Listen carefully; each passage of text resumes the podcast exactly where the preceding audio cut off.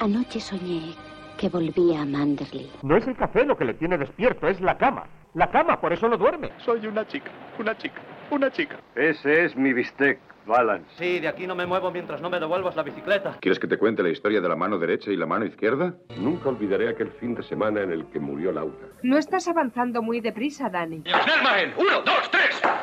¡Ya voy! ¿Quiere que le envenenen? ¿Quiere que le asesinen? ¿Quiere que le maten aquí? ¡Au!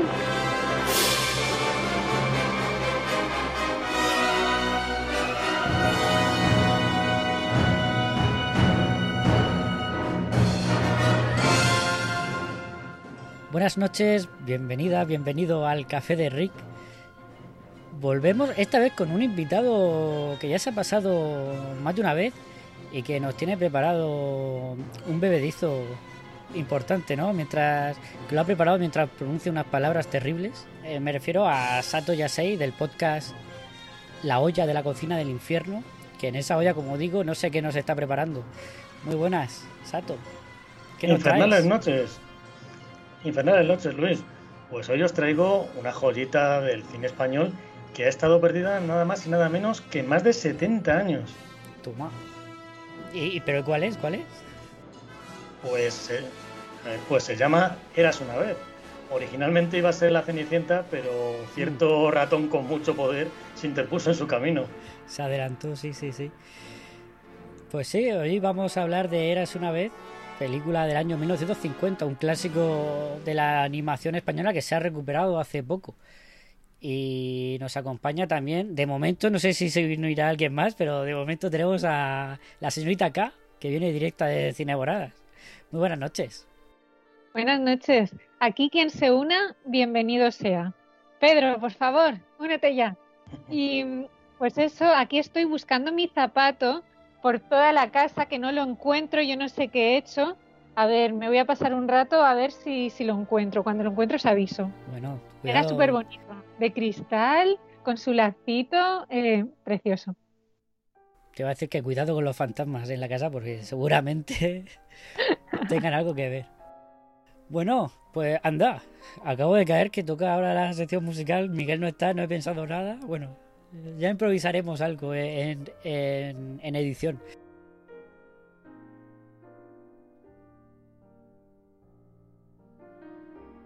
Bueno, pues efectivamente hemos improvisado algo. Me apetecía esta semana un poquito de piano y, buscando he dado con el compositor francés Eric Satie y vamos a escuchar su Gymnopédie número uno.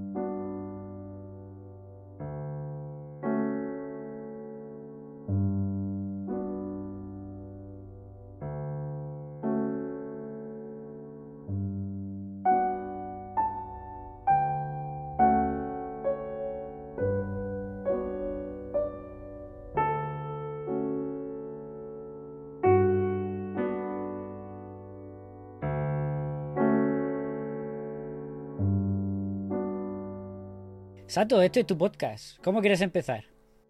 Bueno, pues podríamos empezar hablando un poquito de dónde ha salido todo esto. Porque esto es el culmen, el culmen de los dibujos animados que se hacían en Barcelona en los años 40. Y estos dibujos animados se hacían en forma de cortometrajes que se metían antes de las películas. Lo que pasa es que después de la guerra civil, el bando vencedor impuso el nodo antes de las películas. Y entonces, pues este negocio que era floreciente allí en Barcelona, pues se fue a pique, claro, se quedaron sin mercado. Y ante este panorama, pues intentaron hacer algo distinto. En vez de un cortometraje, pues tirarte el todo por el todo y hacer un largometraje encima en color, ¿no? Porque es la respuesta española y barata al Technicolor, es el cinefotocolor. Sí, sí, que lo hemos estado hablando, de un tema muy interesante. Primero, lo hemos hablado más de una vez tú y yo, creo.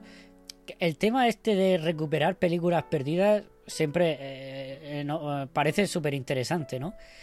Y luego el tema este de, formatos antiguos y demás también es súper interesante. El fotocolor se usó muy poco, ¿no? Porque, porque era muy complicado, por lo visto. Sí, además es que hemos tenido tres desventajas que han hecho que esta película se pase 70 años perdida. la primera es que se distribuyeron pocas copias para distribución. Además, solamente en España, porque ya hablaremos que el ratón Mickey Disney pues la cerró un poco el paso fuera de España. El segundo problema con Érase una vez es que se hizo con nitrato de celulosa, que ya sabemos por Tarantino que era ampliamente inflamable. ¿Y qué pasó? Que aquí en España, como tampoco se tenía cultura de conservar las cosas, pues se perdieron muchas, muchas películas y que estaban hechas en este formato. Así que al final, con ayuda de la Filmoteca de Cataluña, se han tirado siete años, que se dice pronto, ¿eh? siete años restaurando esto, porque aparecieron fotogramas que tenían el color original. Y con un trabajo de chinos, pues la han vuelto a traer. Porque antes de esto, vamos, yo la conocía anteriormente, podéis ver los vídeos en el YouTube, que está en un blanco y negro y en una calidad deplorable. Así que ha sido una cosa integral. Han restaurado y reintroducido el color, han reintroducido, quitado muchísimo ruido de, de la banda sonora. Decir que el sonido es lo que a veces se cuesta un poco escuchar lo que dice. Hmm. Claro, es que... Es que claro, quedaban copias de 16 milímetros realmente en blanco y negro, que la calidad del sonido además se, sería nula, vamos, pues eso se va degradando con el tiempo. Claro, es que le han tenido que rescatar de unas pocas copias que quedaron para colegios y para parroquias. Y tenían un montón pues de lesiones de uso y tal. Así que sí, ha sido como que han restaurado una obra de arte. O sea, nos han devuelto una parte muy importante de nuestra cultura, porque claro, si pensamos en películas de animación de esta época, ¿no? Del periodo franquista, a mí es que a lo mejor a vosotros os salen unas cuantas más, pero a mí me salen tres. Está Garbancito de la Mancha, que era un poquito la película de dibujos animados del régimen. Esta, que, bueno, ahora hablaremos de ellos un poquito lo contrario, ¿no? Porque esta película la hicieron gente que estaba represaliada de la guerra civil y luego, pues ya metiéndonos en la época que ya empezó a despegar a España económicamente, El Mago de los Sueños, con la inflamable familia Telerín. Sí, sí. No, no, pero es que esto era una rara avis realmente, porque eh, hoy lo he leído. Esta es la segunda película de. el segundo largometraje de animación a color de Europa, siendo el primero Garbancito. A color, por supuesto, en blanco y negro ya se habían hecho. Bueno, nosotros hablamos de del el príncipe, las aventuras del príncipe Ahmed hace unos programas. Que no sé si estabas tú, señorita, acá. No, no vine a ese, ese programa. Ah, es verdad. Sí, sí. Era muy, era muy larga, creo, la peli. No sé si era larga, pero sí era un poco. Eh, eh, a ver, era. Bueno, no nos perdamos ahora, porque ya hablamos largo y tendido en su momento. Pero era una película curiosa. Y bueno, la primera pregunta es obligada. ¿Os ha gustado Eras una vez? Sí, a mí, a mí me ha gustado, me parece súper entretenida, la he visto del tirón y no se me, no se me ha hecho larga. Es curioso, yo le comentaba a Sato, yo la he visto dos veces. La primera me ha resultado, la segunda me ha resultado más fácil. La primera, el ritmo se me ha hecho un poco pesado algunas veces. Mi, la mano se me iba al teléfono. Pero a mí lo que me ha gustado es la animación. Yo le decía a Sato, Sato la ha visto en cine, que le tengo un poco de envidia por eso. Eh, la, su experiencia tiene que ser completamente distinta a la nuestra. Sí, el mes pasado tuve la suerte de estar en el Cómic Barcelona y la proyectaron arriba, en un auditorio que deja chico a muchísimos cines de Madrid, sino a todos. Una joya, vamos.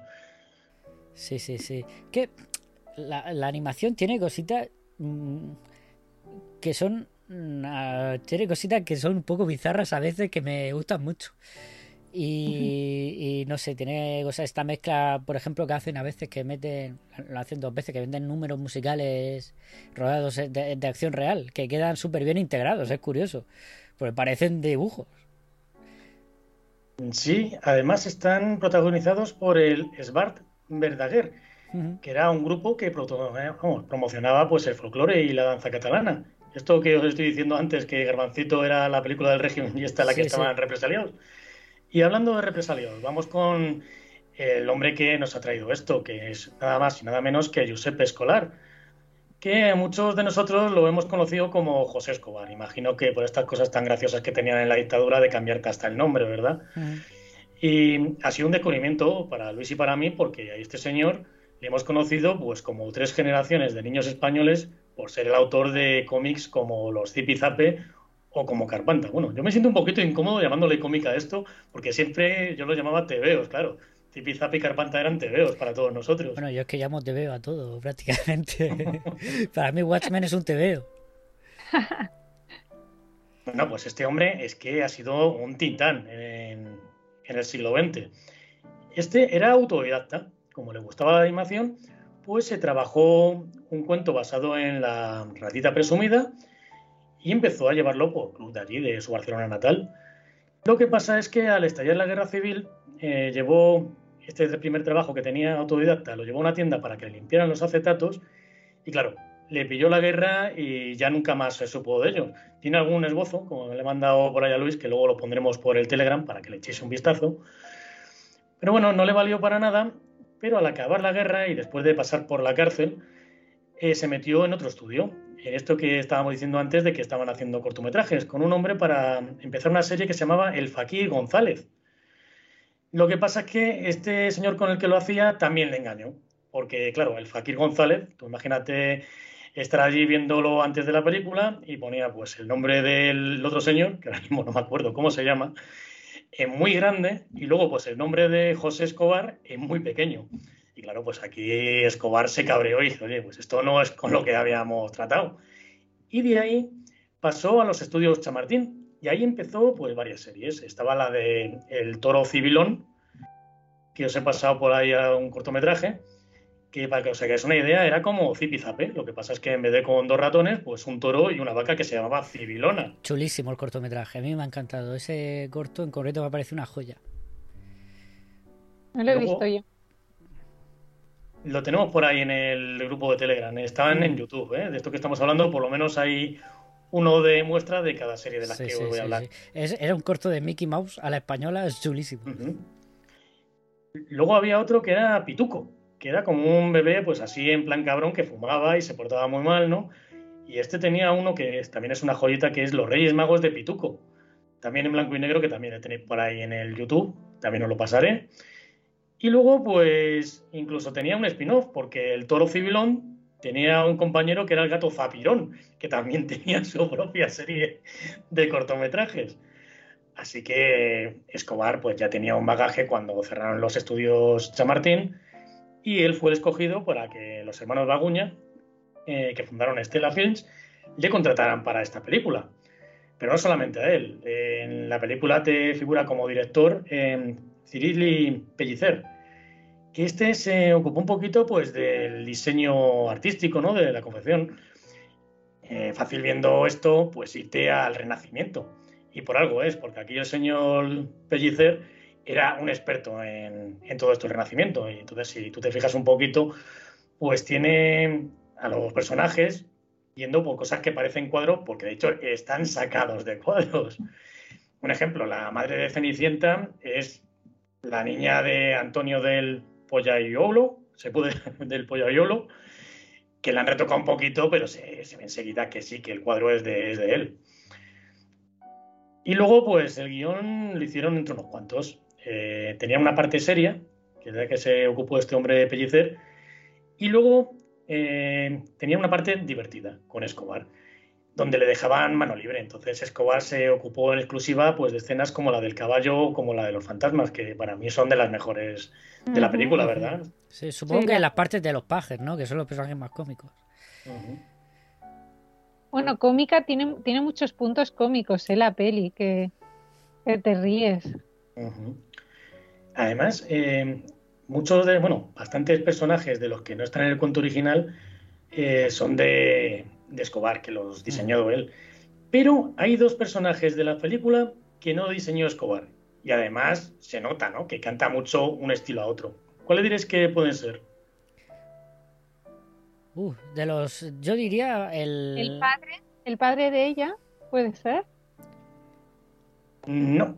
Es el príncipe ah. y la cenicienta. Ah. Pues sí, es verdad. Y bueno, sí, sí, sí, es verdad, sí. Porque no son tan, no son personajes tan grotescos, eh, parecen personas más reales, tanto el príncipe como Cenicienta. Bueno, en mi opinión, ¿eh? Claro, se ve que es otro estilo. Bueno, esto lo vendieron como que había tropecientos mil animadores, Pero en realidad esto es la Cenicienta de Escobar. Date cuenta que él mismo animó en persona, él solo, 173 de los 557 planos de la película. O sea, que es que... Muchísimo, muchísimo. Pues fíjate, yo aquí he leído, bueno, supongo que será verdad, 200 trabajadores. 200 animadores. Bueno, no sé si son animadores o trabajadores en general. No lo sé, supongo que serán trabajadores en general de la productora, ¿no? Pero vamos, sí, sí. En realidad fue una producción bastante grande, ¿no? Tres años de producción. Pero no, no fue barata, costó un montón. Mm, no, el caso es que, claro, eh, toda esta gente que fue el culmen de, su carrera como animadores, pues no se iban a quedar aquí. La siguiente iba a ser el viaje fantástico, pero se ve que no. Y podemos decir que, vamos, que mayormente fue por lo que hizo Disney, porque Disney les cerró el paso, él dijo que eso no se podía llamar ni la Cenicienta ni similar, porque Escobar y la gente de Stella Films le mandaron un, no sé, un burofax de entonces, ¿no? Un telegrama, y ellos amablemente le volvieron otro, pues diciendo que no les estaba permitido usar ni Cenicienta ni ninguno similar, y firmado pues por Disney y por su abogado. Que, oye, eso se lo vendieras a día de hoy, seguro que sería un pastón. Sería ¿eh? un pastón, sí, sí, sí, sí, sí. A ver, es curioso porque la Cenicienta no es algo que se haya inventado Disney, ¿no? Es un cuento que está ahí. A ver, yo supongo que que se ame una vez o que se ame la Cenicienta, al final, bueno, eh, hombre, la Cenicienta tiene tirón porque es un cuento conocido y tal, pero bueno, eh, eh, también podría funcionar con este título. El problema fue que sacaron muy pocas copias, que Disney ya estaba arrasando con una animación que, queramos o no, mm, en cuanto a animación pura, eso era... no se podía competir con eso, ¿no? En ningún sentido. También se podría haber llamado Era así una vez la Cenicienta, que no es el mismo título y, se sabe que, está hablando de este cuento. Bueno, de hecho, es que eso es lo que hicieron un poquillo tramposillos en la publicidad española, eso es justo lo que hicieron. Ponían en grande Érase una vez y luego, pues por todos los bordes, la Cenicienta. Ah, pues mira, no lo he visto, ¿eh? se me ha ocurrido, no lo, no lo había visto. Una cosa. se, estrenó em, a la vez junto con, la película de Disney, ¿verdad? En 1950, las dos, que qué casualidad que el mismo año, con, dos meses de diferencia, creo que se estrenaron a la vez. Sí, y lo más curioso de todo esto es que no es el único caso, Carla. Porque claro, eh, nosotros que, bueno, no somos de la misma quinta, pero tenemos la imagen de los cuentos clásicos, la imagen de Disney, ¿verdad? Y claro, tú te enteras de esto, pero es que te enteras que el año anterior ya les había pasado a los franceses con Alicia en el País de las Maravillas, que tuvieron pues, la misma táctica de matones de prohibirle el paso en todas partes a la película francesa. O sea que quizás si el ratoncito no hubiera tenido tanto poder en los 40-50, lo mismo la imagen de la Cenicienta y la imagen de Alicia en el País de las Maravillas sería la imagen de las películas europeas y no de las películas americanas, ¿no? Es muy curioso. Mm. Sí, sí.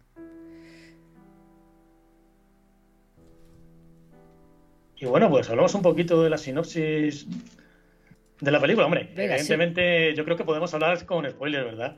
Claro, No creo que a le fastidiemos el final de la Cenicienta. Vale, pues si quieres... Bueno, eh, eh, nos lanzamos uno nosotros a la sinopsis porque no hables tú tanto. Exacto. A, ver, la, sinopsis no, no hace falta tampoco que, que ser muy imaginativos, ¿no? Un, bueno, aquí una condesa, ¿no? Que su padre se casa con, con una madrastra a la que también tengo que decir, pobre madrastra y pobres hijas, porque todos en el pueblo las insultan continuamente, las llaman feas, horrendas, eh, no sé, pobrecilla también. Pero bueno, se casa con una madrastra malvada que la, la, pone a limpiar y a barrer todo el día mientras sus hijas pues están viendo la gran vida. Y bueno, hay una celebración en el en Palacio por el 18 cumpleaños del príncipe. Van por un lado la, la madrastra con, las con sus dos hijas y por otro lado la Cenicienta, con, como todos sabemos, con una calabaza convertida en carroza, dos ratones convertidas en caballos, etcétera, por una hada madrina. Y bueno, baila con el príncipe hasta que dan las 12 que es cuando el, el, la, sus trajes se vuelven a convertir en, en trapos y su calabaza y su carroza en calabaza, etcétera, ¿no? Y bueno, pues se va, pierde un zapato y el príncipe empeñado en descubrir quién es, quién fue su, su dama misteriosa, ordena probar a todas las mujeres, que eso es un poco también abuso de poder, ¿no? Obligar a, poder, a obligar a todas las mujeres del reino a probarse un zapato para encontrar un ligue que tuvo una noche, ¿no? Pero bueno, al final pues la encuentra la princesa y se casa con ella y bueno, todos felices. Muy bien, pues ya estaría. Sí, ¿no? Bueno, ya cortamos. Claro. Entre, entre lo que ha dicho Sato antes y entre lo que has contado tú, yo creo que ya estaría. Sí. porque- A ver, eso es el cuento clásico, pero a mí lo que más me gusta de esta película son las, las escenas que hay completamente inventadas, ¿no? La, que tienen que ver con, sobre todo con estos pajes eh, gra- eh, Ujú. graciosillos, ¿no? No sé cómo definirlos, pero son muy graciosos, en verdad. Sí, Eh, hay como cinco pajes, pero yo creo que nos vamos a quedar con dos. Uno está eh, Raúl, ¿no? que es el Ujú. que va a liar la parda haciéndoles a todos disfrazarse de fantasmas para intentar desalojarlos, como si fuera Beetlejuice esto, ¿verdad? Sí. Y luego está Bertoldo, que Bertoldo yo creo que se roba la película. Bertoldo es el que, que parece tonto, pero, pero la, la- las lía muy pardas, ¿no? Es el que, por ejemplo, eh, quita una manecilla al reloj para darse cuenta que en la caja de música, si lo gira muy rápido, pues parecen personas. Y efectivamente, es que son los del Spar Verdaguer Sí, bailando. Y luego cuando se disfrazan de fantasmas también creo que se mancha de hollín, ¿verdad? Y resulta que él asusta a todos los demás. El Raúl, que es el paje favorito de los que diseñó Escobar, luego lo reutilizó, porque Escobar era historietista. Y entonces en uno de esos cómics, que lo llamó La Condesita Cautiva, bueno, pues ya que me lo he trabajado en Érase una vez, pues vamos a hacer la versión en historietas. Y lo que hizo pues fue cargarse al príncipe y en vez del diseño del príncipe que le hizo el otro animador, pues puso el suyo. Así reutilizado. Hombre, pero ¿quién tenemos aquí? Una Hombre, buenas noches. estelar. ¿Qué tal? Pues ahora. Pues pues nada, ahora al mejor, final he conseguido terminar a tiempo. Ah, yo pensaba que ya no iba a desaparecer. Ya, tío, es que me quedaba un ratillo. ¿eh? Bueno, bueno, bueno. ¿Y qué, qué, qué tal? ¿Qué te ha parecido? Que estábamos aquí discutiendo, Pareció, estábamos a tope. Una obra muy interesante. Y luego, sobre todo por el principio, ¿no? Cuando te dicen ahí cómo se ha restaurado y demás. La verdad es que trabajazo que se han pegado a la filmoteca de, de Cataluña, tío, porque con 16 milímetros hay una copia de color pequeñita, para ver que todos nos tenían la película y tal. La verdad es que muy bien. Y luego tiene cosas de la animación. A mí la parte de los fantasmas me ha gustado mucho. Por ejemplo, no sé si lo habéis comentado. Y, y vamos, sale el perrillo y el gatillo, que ya está. A mí ya me tiene en el bolsillo. Sí, sí, un perro y tú- un gato. Sobre todo cuando le roba la, la patica de la silla al mago. Que el- eso, el- eso- eso no me lo esperaba, tío. La verdad es que estaba- El- estaba- ese es uno de los puntos más graciosos de la película, sí. Sí, sí. Que, Sato, el, el gato es eh, salió en uno de los cortos de Escobar que nos has pasado tú, ¿no? El Efectivamente. Eh, claro, porque Escobar pues reutilizaba los diseños. Es el gato Zapirón, pues que aquí se llama Ulises. Se ve que el gato se dedicaba profesionalmente a esto y fue cambiando aquí de, de nombre artístico. Y el perro se llama el perro Chao. Luego hay gente que dice que el mago Murgo, que es el que le va a pedir ayuda a Raúl, pues como que es el carpanta disfrazado. Y yo no sé si le falta razón o no. Bueno, para los oyentes, decir que el mago Murgo vive en una casa que parece un alambique o una garrafa, ¿verdad? Sí, sí, totalmente. Esa, esa es mi parte favorita de la película. Eso me ha encantado. Eh, me ha parecido.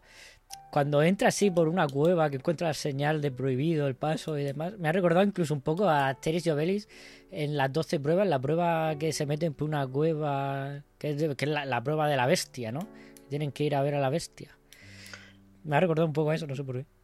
Bueno, pues me alegro que te haya gustado porque fue una de las partes que más le jodió hacer a Escobar. Hay un punto Bueno. en el que el paje tiene que cruzar un río y ves que es como Hmm. una pasarela que se abomba. Sí.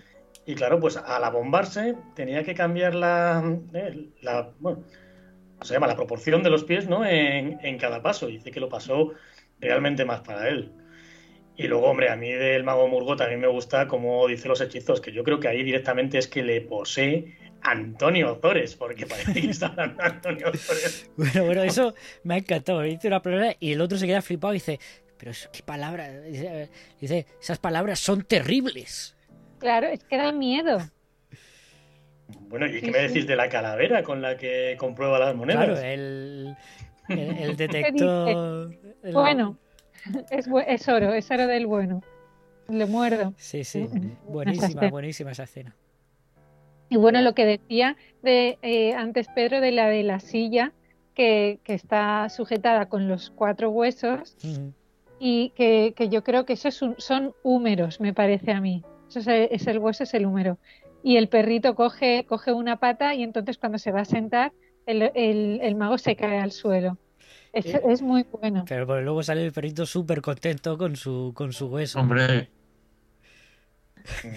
Y luego también podríamos decir que Burgos se dedica pues al animal crossing o al animal cruising, porque es que madre mía, según abren la puerta empiezan a salir por ahí unos cruces aquí y te parece, parece que falta que pero, salir.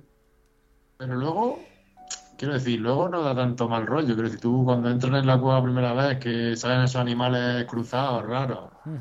Entran ahí, se ve lo de los esqueletos, se ve esa cueva, ¿no? Y luego entran, me refiero, y luego les cobra una monedita. Sí, sí. Pero aún así no se fía. El tío se le hace ahí súper buena, atención al cliente. Es verdad, seguro que le han dejado una reseña positiva. Quiero decir que, que, a mí dije yo, este mago pues no es tan malo, ¿no? Claro, claro.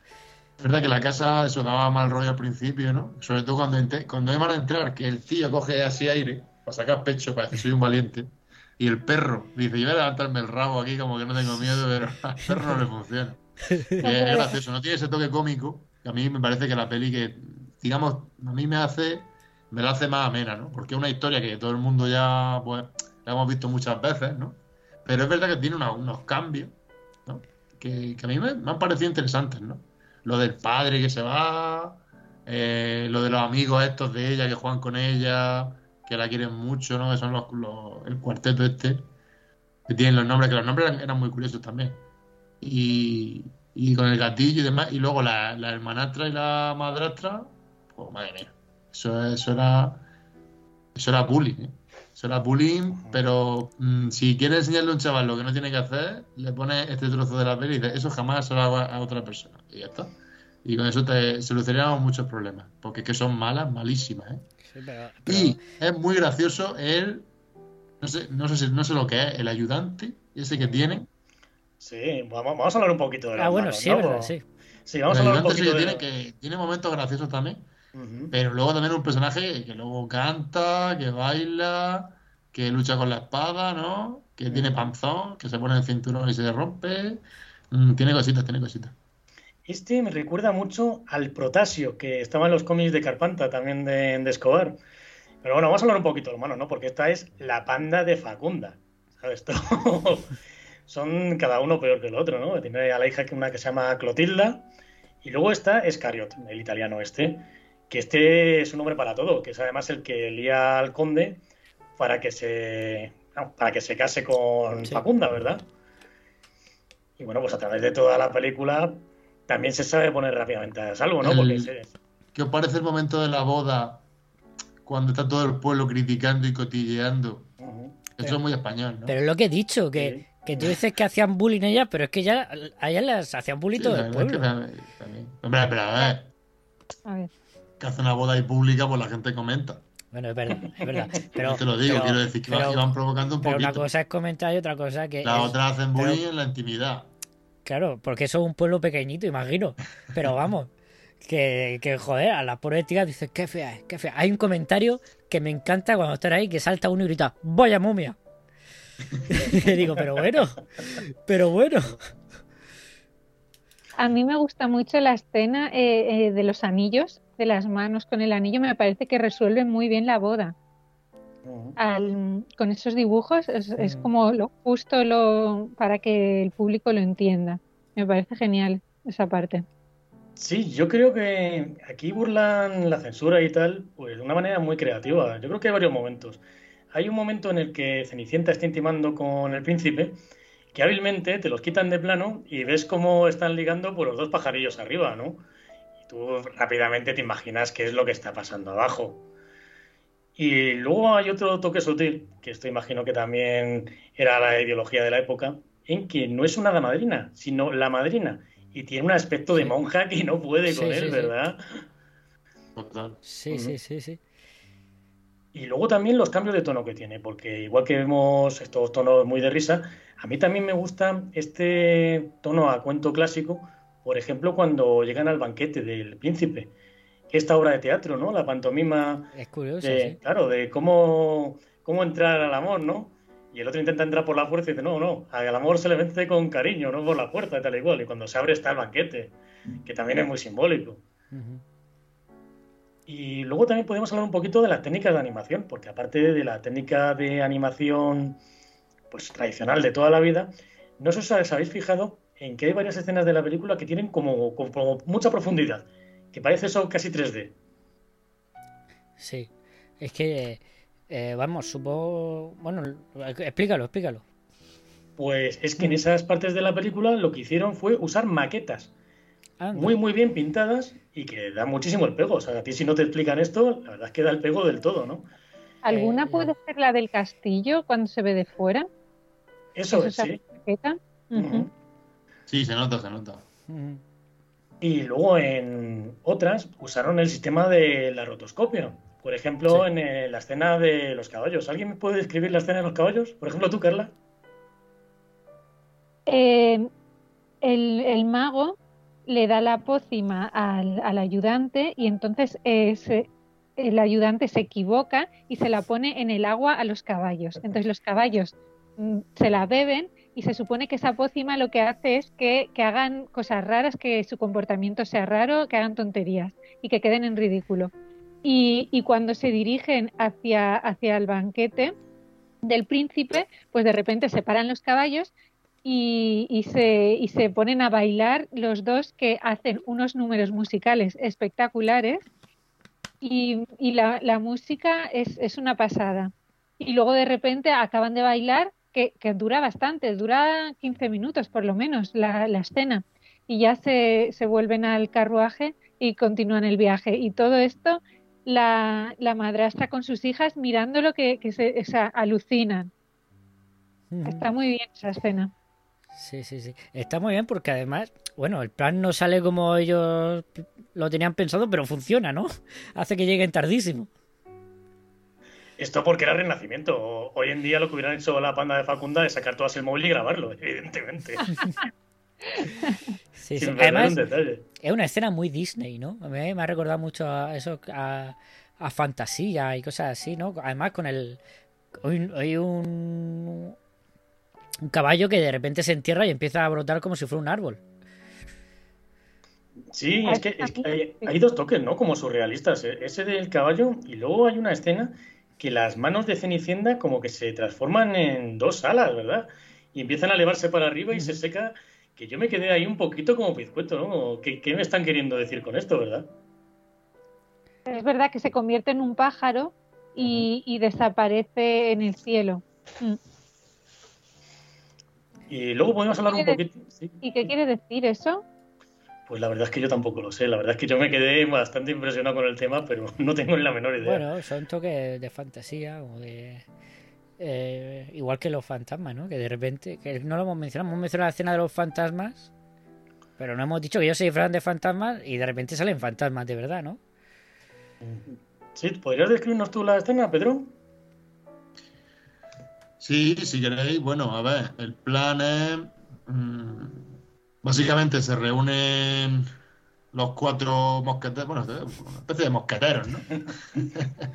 que son los que, bueno, comparten, ya lo habréis dicho antes, ¿no? Cuando yo no estaba, pero que comparten eso, la infancia con, bueno, y, y tienen sí, muy buena sí. relación con creo, la hija del varón. Creo que en teoría son pajes. pajes. Uh -huh. Bueno, pajes. Eh, claro, pero Luego, por, luego, luego podemos comentar, no sé si lo habréis comentado, lo de. Voy a hacer resumen, pero me ha gustado la escena de que cuando el tío este. El, Escariot. El, de, el, del flequillo recto le echa la droga a los caballos. A el Bertoldo. El la droga del, del, mago se le echa a los caballos en vez de a ella, no que era el plan original. Eso es gracioso, a mí me, a mí me ha parecido gracioso, ¿no? esa equivocación y que luego a los sí. caballos se pongan ahí a hacer tonterías y demás. Yo se lo acabo de comentar, Pedro, me cago en la leche.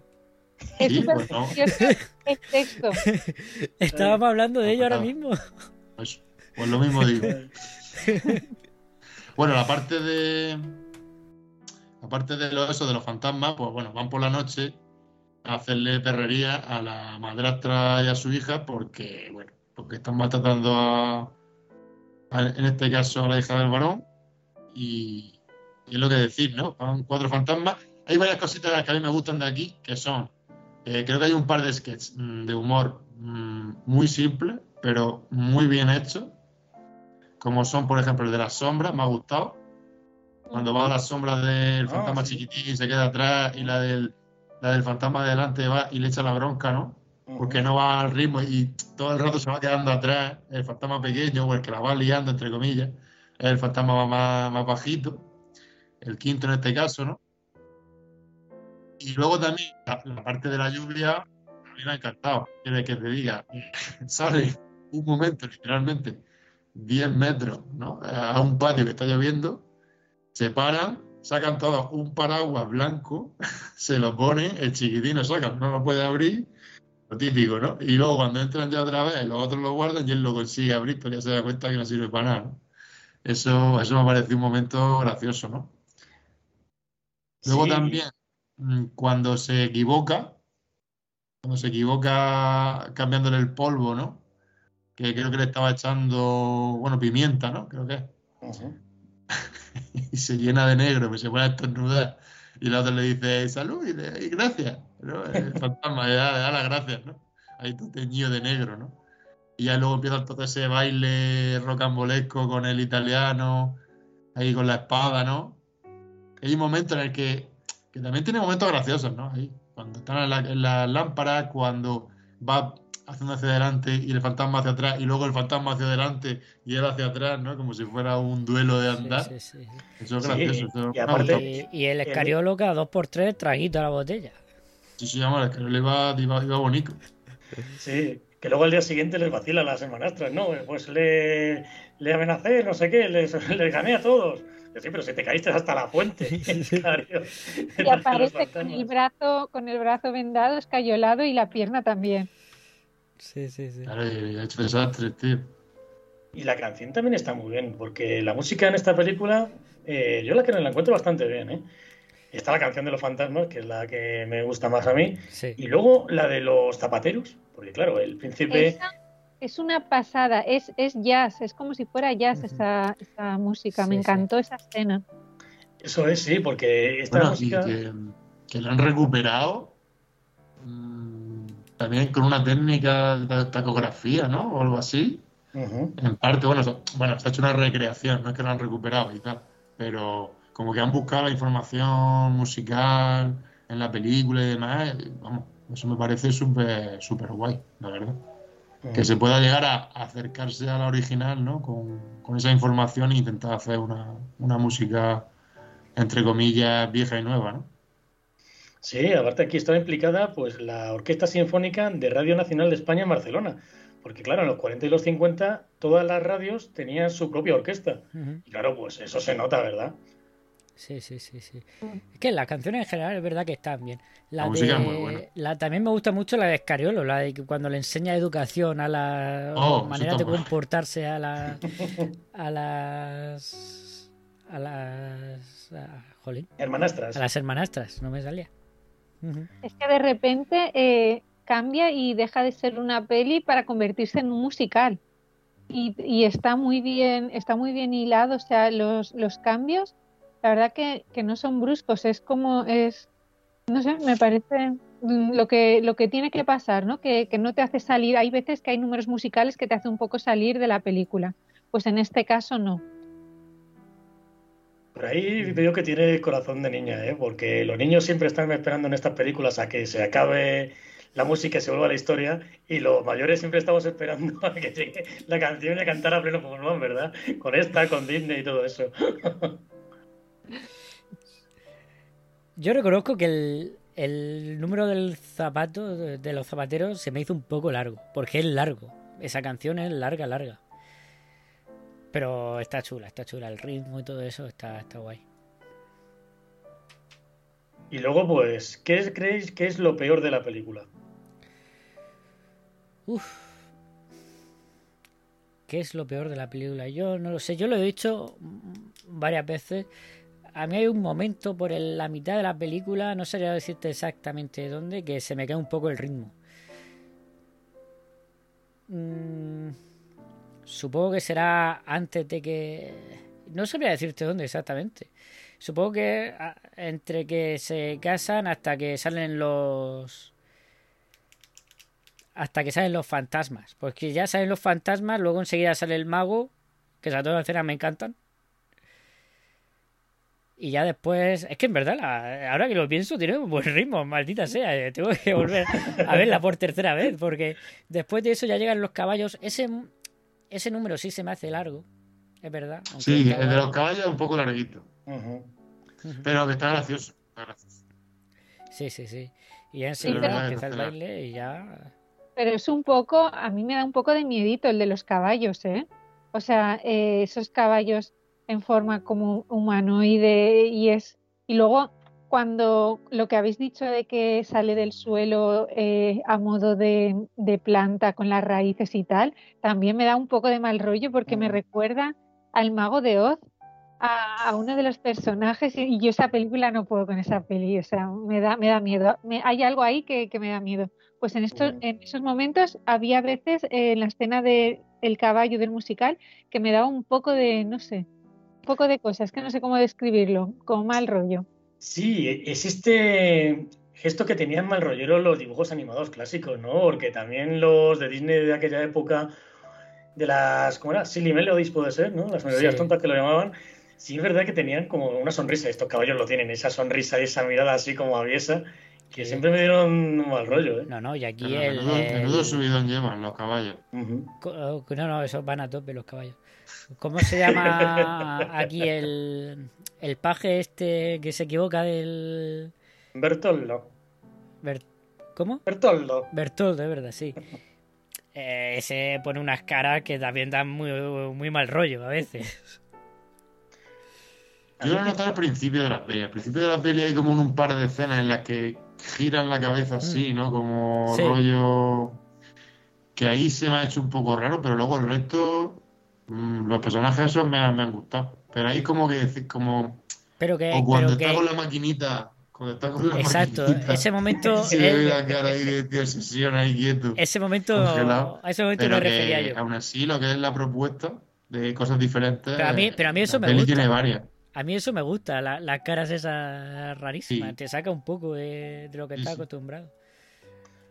A mí quizá la peor que tiene esta película quizás sea el príncipe, pero al príncipe prácticamente le vemos de refilón, ¿no? Le vemos de perfil y muy poquito. Y también el lo príncipe. Bueno, sí, sale poco.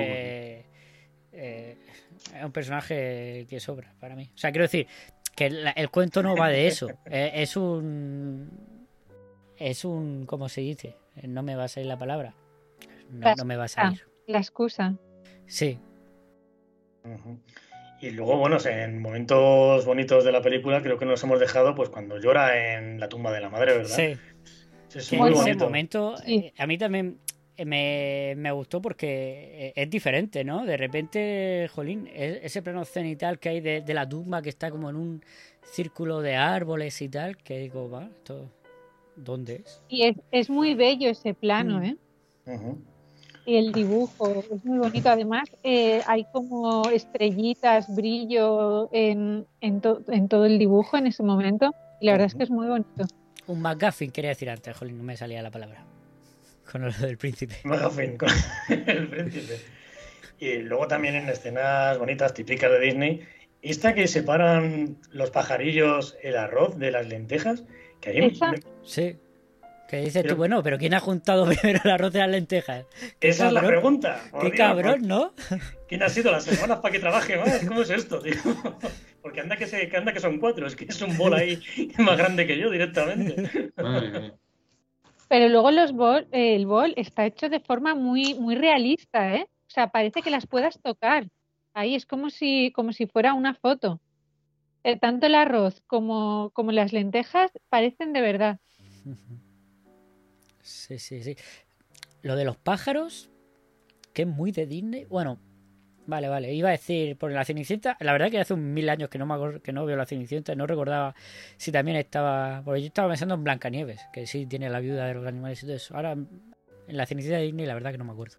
Pero sí, sí, un toque también muy de Disney, porque yo no creo que el cuento original salga en esas cosas. No, no creo que no. Lo que decía el cuento original había dedos amputados y esas cosas, pero no había pájaros. Es, es, cierto, ¿a vosotros os contaron ya la versión dulcificada o os contaron aquella versión en la que las marastras se llegaban a cortar dedos para que les encajaran los zapatos? Sí, sí. No, hombre, no. La, la, la, a mí, hombre, la verdad es que eso lo agradezco, ¿no? Quiero decir, que me dieran la, la menos mala. Aunque en el fondo lo disfrutan, ¿no? Que se corten los dedos para que les quepa esa mierda. Eso, Pero... es muy de ¿eh? Que cortarse los dedos para, para que, no sé. Sí, pero aún así no, no funcionó. No, no lo dejaban, ¿no? Claro. Las hermanastras, como la odio. En, to en todas las pelis de Cenicienta, tío, me dan rabia. Y la madrastra también. Pero bueno. Bueno, podríamos hablar un poquito también de, de la escena final cuando ya tiene claro el príncipe de quién es el zapato. Me hace mucha gracia esta frase de cuando empiezan a preguntarla de que si puede ser ella. Ah, sí, verdad, sí. Bueno, puede que sí, puede que no, puede que sí que fuera yo, ¿no? Sí, sí, es sí. Muy de, muy, muy de cuento. Que ahí, en verdad, mira con una cara que... que se esté cachondeando de ellos. Sí, o sea, sí, sí. ahí yo ¿Sabes? Sí. digo, Sí, sí. ¿le está vacilando o qué? Encima lo dice tres veces. Sí, sí, sí, yo digo... la- eh, yo pensé eso también, le estaba tirando un poco, digo, está, no encaja con el- la, la actitud de, de la cenicienta de- del resto de la película. Que luego, bueno, las perdona y dice, no, si yo os quiero igual. A las Sí, hermanatas, ¿no? Sí, sí, que pero yo pero quiero aquí, a todas, ¿no? aquí se las vacila un poquillo. Está bien, está Sí. bien, sí, es verdad. Eso, eso si fuera una versión del 2023, después del puede que sí, puede que no, se las carga todas, lo sabemos, ¿verdad? Es muy, de- es muy psicópata, como se lo dice. Encima lo repite igual en el mismo tono las tres veces. Y ves que le va a dar vueltas la cabeza.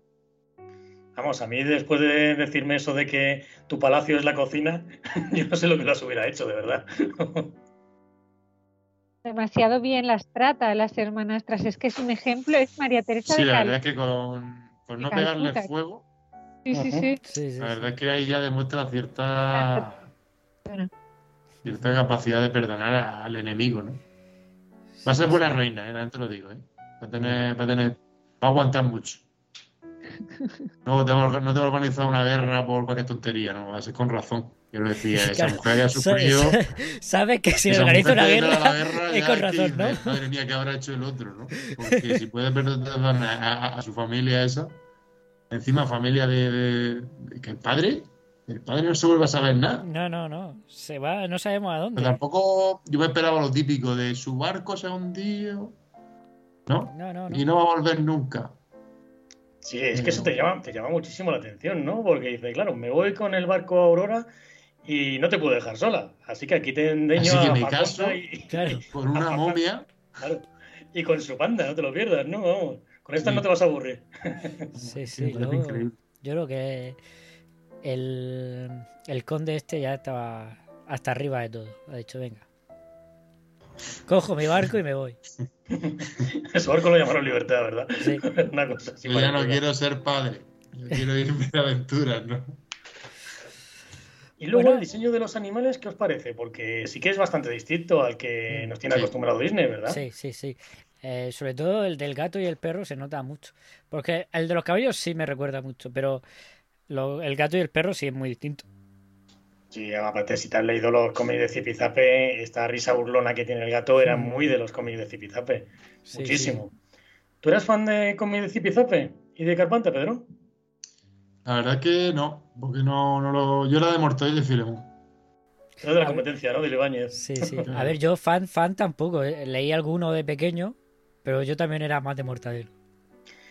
Mm, Podemos hablar un poquito también de la faceta que tenía Ibáñez como dibujante. Porque Ibáñez, bueno, ya hemos dicho antes que se llevó un buen palo por estar en el bando republicano, ¿no? Pero luego como, dibujante también se llevó unos cuantos más. Eh, Ibáñez, después de que fracasara esto de Eras una vez, pues se volvió con la editorial Bruguera. Pero fue el primero que intentó pues, que los dibujantes pues, se sindicaran, tuvieran más derecho, ¿no? Y montó una revista que se llamaba Tío Vivo, al margen de Bruguera. ¿Y qué hizo la editorial Bruguera? Poderoso Caballeros don Dinero. Jodió la distribución de la Tío Vivo y al final, pues Ibáñez y un, otros cuatro o cinco dibujantes más tuvieron que volver con el rabo entre las piernas a Bruguera otra vez. Y bueno, por cierto, este tiempo que estuvo fuera de Bruguera, ¿sabéis lo que pasó en ella? Pues que le dieron trabajo a un hombre que trabajaba en un banco que se llamaba Francisco Ibáñez, el creador de Mortadelo y Filemón. O sea que gracias a la escapada de Escobar tenemos a Mortadelo y Filemón. Hay un cómic eh, contemporáneo de Paco Roca que me parece que es La primavera del dibujante, creo que se llama, donde encuentran esto en detalle. Y bueno, pues hay que decir que aparte de intentarlo en animación y luego triunfar en las historietas, también hizo cine de juguete. ¿Cómo se come esto, diréis? Bueno, pues inventó una especie de cinexin cuando no podía haber cinexin en España porque estaba prohibido importar celuloide. Y lo llamó el cine Scope, que es como una abreviatura de Escobar, con K. Y bueno, pues eran peliculillas que podían pasar con su personaje de Zipizape, de Carpanta o de otros dibujantes parecidos. Esto lo podéis buscar en el YouTube también, ¿eh? Sí, también, sí, está interesante. Claro, también se le jodió el negocio porque, claro, en los años 60 se podía importar celuloide, con lo cual a la mierda el Cinescope. que como veis, eh, Escobar se llevó un palo detrás de otro. Bueno, eh, Sato, ¿nos queda algo más que comentar de esta película? ¿Del Eras una vez? Uf, yo creo que no, ¿eh? Yo creo, yo creo que a ver a cada uno la escena que le ha gustado más, lo que hacemos. Sí, siempre. sí, por eso, eso digo, si faltaba algo antes de pasar a nuestras escenas favoritas. Pues, pues nada, ¿quién, quién, quién se quiere lanzar a decir una escena? Yo ya la he dicho, yo la digo ya si queréis, yo ya le he dicho, que es la del mago. Me ha encantado, esa escena me ha flipado. Creo que tiene imaginación ahí a, que desborda imaginación, tiene el, el, humor, tiene las palabras terribles estas que pronuncia, esa escena me ha encantado. las que le prestó Antonio Zores, ¿verdad? Sí. Bueno, pues yo me voy a desmarcar un poquito porque bueno, lo, la de los fantasmas y la de los caballos me gusta mucho, pero a mí la escena esta que hacen la pantomima para abrir el banquete, uh -huh. Eh, de cómo entrar al amor, ¿no? Al castillo del amor, me gusta mucho, yo me quedo con esa. Sí, sí, sí. A mí me gusta mucho la de la del caballo que hemos comentado de que está está en el en el pajar y le pone le pone el agua uno de los cuatro eh, amigos le pone el agua al caballo, pero antes de ponérsela empieza él no se aclara. Eh, ¿Cuáles son las palabras que dice Sato exactamente? Porque es que no me las sé, pero hace un juego de palabras con una palabra, luego otra, luego otra palabra, luego otra y así. Sí, que era sí. en plan darle el bebercio a las señoras y no, el bebercio a los no, darle el caballo a las señoras y el bebercio no sé qué, se lía así con así. no sabe a quién tiene que darle el bebercio no el bebedizo, digo, que como le llaman bebedizo. No sabe a quién le tiene que dar el qué y se, y se lía varias veces, sí, sí. Y cuando sí, parece que, que, se ha acordado, mmm, se ha liado y lo ha hecho mal. Sí, Bertoldo es que es un crack, ¿eh? Bueno, yo por mi parte me voy a quedar, bueno, me voy a quedar con los fantasmas porque ya la he comentado antes. Vale, porque me encanta. Es que me, es muy completita y tiene de todo un poco, ¿no? Pero también, bueno, hemos comentado la canción de, del italiano, ¿no? Explicando los modales y tal, también es una cosa. A mí, yo no soy muy de momentos musicales, pero ese me ha gustado más que, por ejemplo, el de los zapateros. Y, y me ha parecido un personaje que ahí, ahí me ha caído bien, ¿no? Ahí me ha caído bien en ese momento. Oye, y además no lo hemos comentado, pero esa escena tiene una cosa muy, muy curiosa, que les enseña el lenguaje de las banderas, ¿verdad? Para, para ligar. Sí, es verdad.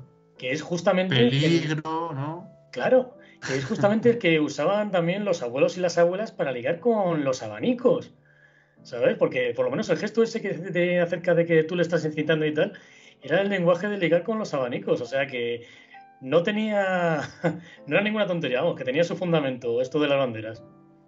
Qué bueno, eso no lo sabía. Yo creo que aquí podemos despedirnos de, de la peli de Alexandre Cirici Pellicer y José Escobar, ¿no?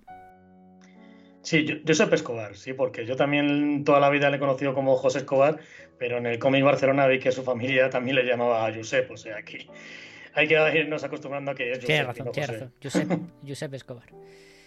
Vale, pues, pues nada, si no queréis añadir nada más, pues pasamos a la despedida.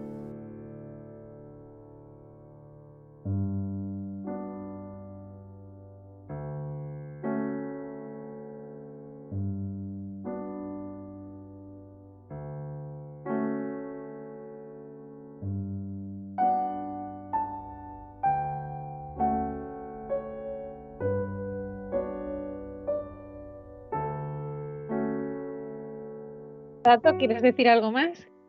No, yo creo que hoy he hablado demasiado. hoy Sato ha hablado un montón. Oye, genial.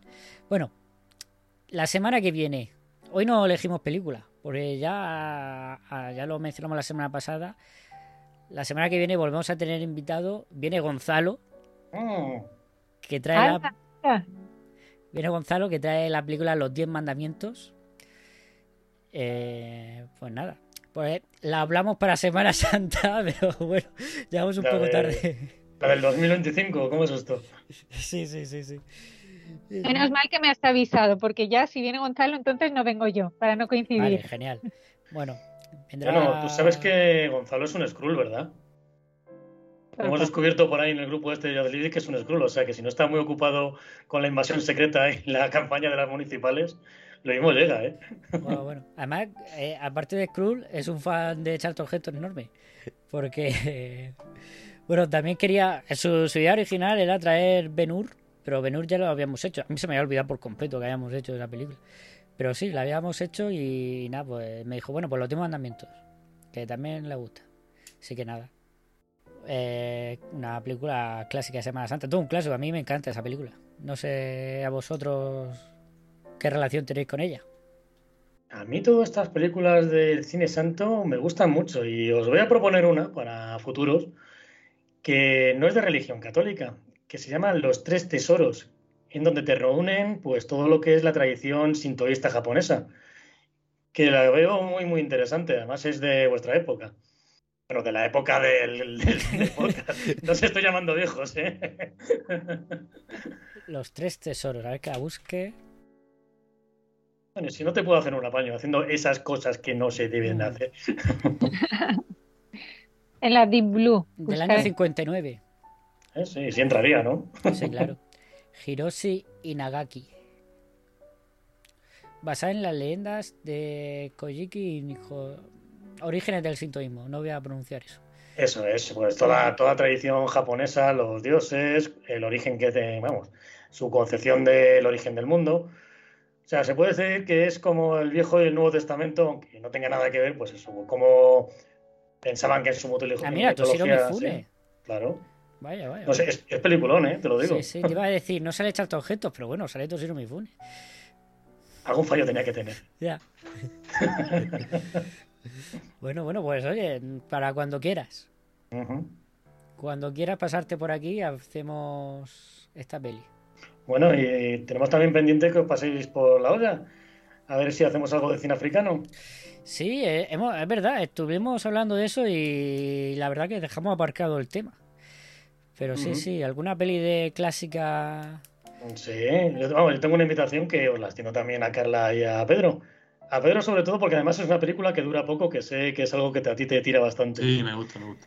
Y es Estación Central, que es una película mm, egipcia de los años 50 y que es muy entretenida y de corta duración. Así que si algún día os, os animáis, estáis Y- todos y- invitados. Y es buena, ¿eh? Gracias. Está muy bien. Y yo también lo de la duración me pasa lo que a Pedro, yo lo llevo mal, ¿eh? Todo lo que pasa de una hora y veinte, si no es el padrino, eh, es muy larga la peli ya para mí. Todos los 10 mandamientos no es tu película. Ya cuando lo habéis dicho digo, madre, cuánto es demasiada duración. No, pero, pero igual, a lo mejor me animo, no lo sé, ya veremos. Bueno, si me Bueno, invitáis, claro. También os digo una cosa, que es que estamos acostumbrados a vernos las cosas aquí a piñón fijo, pero es que cosas como los Diez Mandamientos, como Benur o como Espartaco, que ya nos vamos a las tres horas, esto nuestros abuelos no se lo veían de un tirón. O sea, tenías una primera parte Luego te salía aquí un pedazo de cartel en la pantalla de cine que ponía disfrute, no visite nuestro bar. Tú te ibas al bar, te tomabas algo y luego volvías a terminarte la película. Tu cañita, tu... ¿No os habéis fijado que al principio tiene eso de obertura? Sí, claro, claro. Luego tiene mm. el intermedio, o sea, que nosotros lo hacemos a tirón, pero porque nosotros queremos, ¿eh? Mira que tenemos más facilidades. Sí, sí, sí. A mí es que estas películas... Mm, eh, esa sensación de epicidad, de, de, grandiosidad, me, gusta mucho, ¿no? A mí me encanta, lo he dicho más de una vez, creo aquí, lo que pasa es que es un poco más moderna, un poco, unos años. Pero Cleopatra, la película de la, la, Cleopatra Elizabeth Taylor, esa película me, fascina. Bueno, también porque todas estas películas tenían a un malo como Jules Werner, Que este, vamos, se acojonaba incluso como vaquero. Acordaros de Almas de Metal, que simplemente verle a él andando con paso decidido por un pasillo, vamos. Sí, sí, sí. Lo hablamos la semana pasada. En Los Siete Magníficos, ya siendo el bueno, tiene cara de enfadado. Sí, siempre da respeto. ¿Cómo se llamaba la peli egipcia? Eh, ¿Estación del Cairo o Estación Central? Estación, estación Central, yo creo que eh, se encuentra por ese nombre. Esa yo, yo la descubrí, que no la vi en su momento, pero hablaban de ella en el documental este de Mark Cousin, de, que hemos hablado tú y yo alguna vez, Pedro. De la historia del cine, una odisea. Vale. Esta es la del 58, ¿no? Vale, perfecto. Eso es, sí. Sí, bueno, esto pues es la vida alrededor de, de la estación central del Cairo y bueno, pues tiene un ambiente pues como muy de nuestras películas de posguerra, bueno, de nuestra posguerra, de la posguerra italiana y de la posguerra de todas partes, que allí pues al revés, en vez de ser posguerra, era como el despertar económico de Egipto. Y es muy interesante, ¿eh? porque se ven como las dos sociedades, ¿no? La de toda la vida, la pobreza extrema, y cómo pues van haciendo lo que es la modernidad, ¿no? Eh, yo qué sé, los egipcios, yeyes y todas estas cosas, ¿no? Que se ven. Mm. Sí, sí, sí. Es un poco, un poco también la que le hablamos nosotros, la película favorita de, de Luis Millán. Un saludo, Luis. Apu. A la trilogía de Apu. La trilogía de Apu, trilogía de Apu a mí me encantó. Sí, pues mm, quizás es un estilo, sí, porque es muy costumbrismo. Es que el cine africano es también muy de testimonios, más que de historia. Entonces, claro, como dar testimonio de qué es lo que está pasando aquí.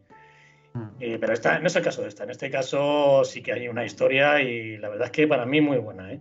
Y una historia también de superación, de cómo la gente, pues a por mal que le vaya, pues tienes que salir adelante y apoyarse unos a otros, porque si no, ¿dónde vas?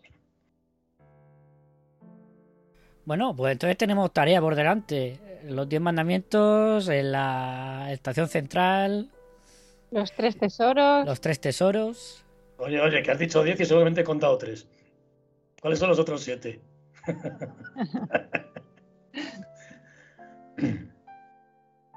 Bueno, pues Sato, un placer tenerte por aquí. No sé si estás planeando ahora algo para, para tu podcast próximamente, pues mañana grabas, ¿no? Me dijiste.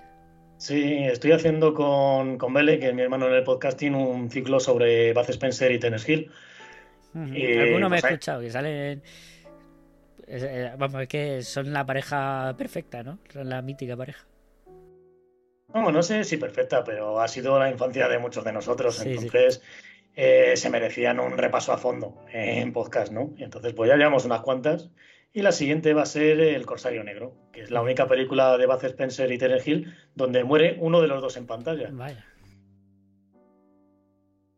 Muy bien. Bueno, y señorita acá, yo no sé cómo vais vosotros por Cinebora, pues últimamente eh, no hacéis especiales, ¿no? ¿O sí? ¿O estoy perdido un poco? Sí, eh, vamos a... Bueno, estamos con Cinebocosas. Hemos grabado un especial, que lo grabamos ayer y lo subiremos pues de aquí dos semanas, supongo, ah, porque ahora el Cinebocosas que subirán el sábado es el último. Y luego el especial. Y luego eh, vamos a grabar Taxi Driver. Después del especial, al fin grabaremos Taxi Driver. Guay, guay, guay. Muy bien. Pedro, tú no tenés podcast. A ti. No, la verdad es que contigo y Luis. Sí. Con Luis, ¿eh? Con Luis, ¿eh? Muy bien, muy bien. Y ya está. Bueno, pues nada, pues un placer teneros a todos. Sato, muchas gracias. Te has preparado aquí, te has metido un currazo de, de, de preparación con Eras una vez. Pues nada, a vosotros por darme un poquito de espacio en vuestro podcast para hablar de estas cosas. Ah, Este, este es tu podcast. Ha sido una clase magistral, vamos. No tanto. Pedro se ha perdido toda la explicación, se la tendrá que escuchar en diferido. Ya, tío. Tengo deberes para mañana. No, mañana no, porque mañana no voy a subir esto. No sé bueno, cuánto- Luis, vamos a pensar que todo va a ir bien y que lo vas a hacer. Vamos a tener. Vale, vale. Vale, si tengo tiempo, lo intentaré. Bueno, pues muy buenas noches. Muchas gracias, lo repito, por, por hacerme compañía. Eh, la semana que viene recuerdo los 10 mandamientos con Gonzalo. A ver cómo se porta. Pues mal, no te vas a cortar, es Ya. Gonzalo. Ya. Ten en cuenta que no es un podcast de Pepis Berro, entonces. Que de Pepe Pérez es verdad que, que se puede hacer. Se puede hacer algo legendario. Yo siempre he votado por una iniciativa Pepis Ver con Gonzalo dirigiéndola. O sea, lo- él lo sabe. Hombre, iniciativa es ver suena muy bien. Vale, pues nada, pues a la semana que viene con, con los 10 mandamientos, Sato, a ti te veo cuando quieras, ya lo sabes. Cuando quieras pasarte, cuando te apetezca hablar de, de los tres deseos o la que quieras, aquí te esperamos. Vale, pues te cojo la palabra. Ya pensaremos en alguna. Venga, hasta, hasta pronto. Ey, que ya he Adiós. encontrado mi zapato. Buenas noches. Menos mal. Oye, pues date prisa, ¿eh? Porque estamos a 10 minutos de las 12. Sí, sí, sí, me voy corriendo a casa antes de que se convierta mi BMW en una calabaza.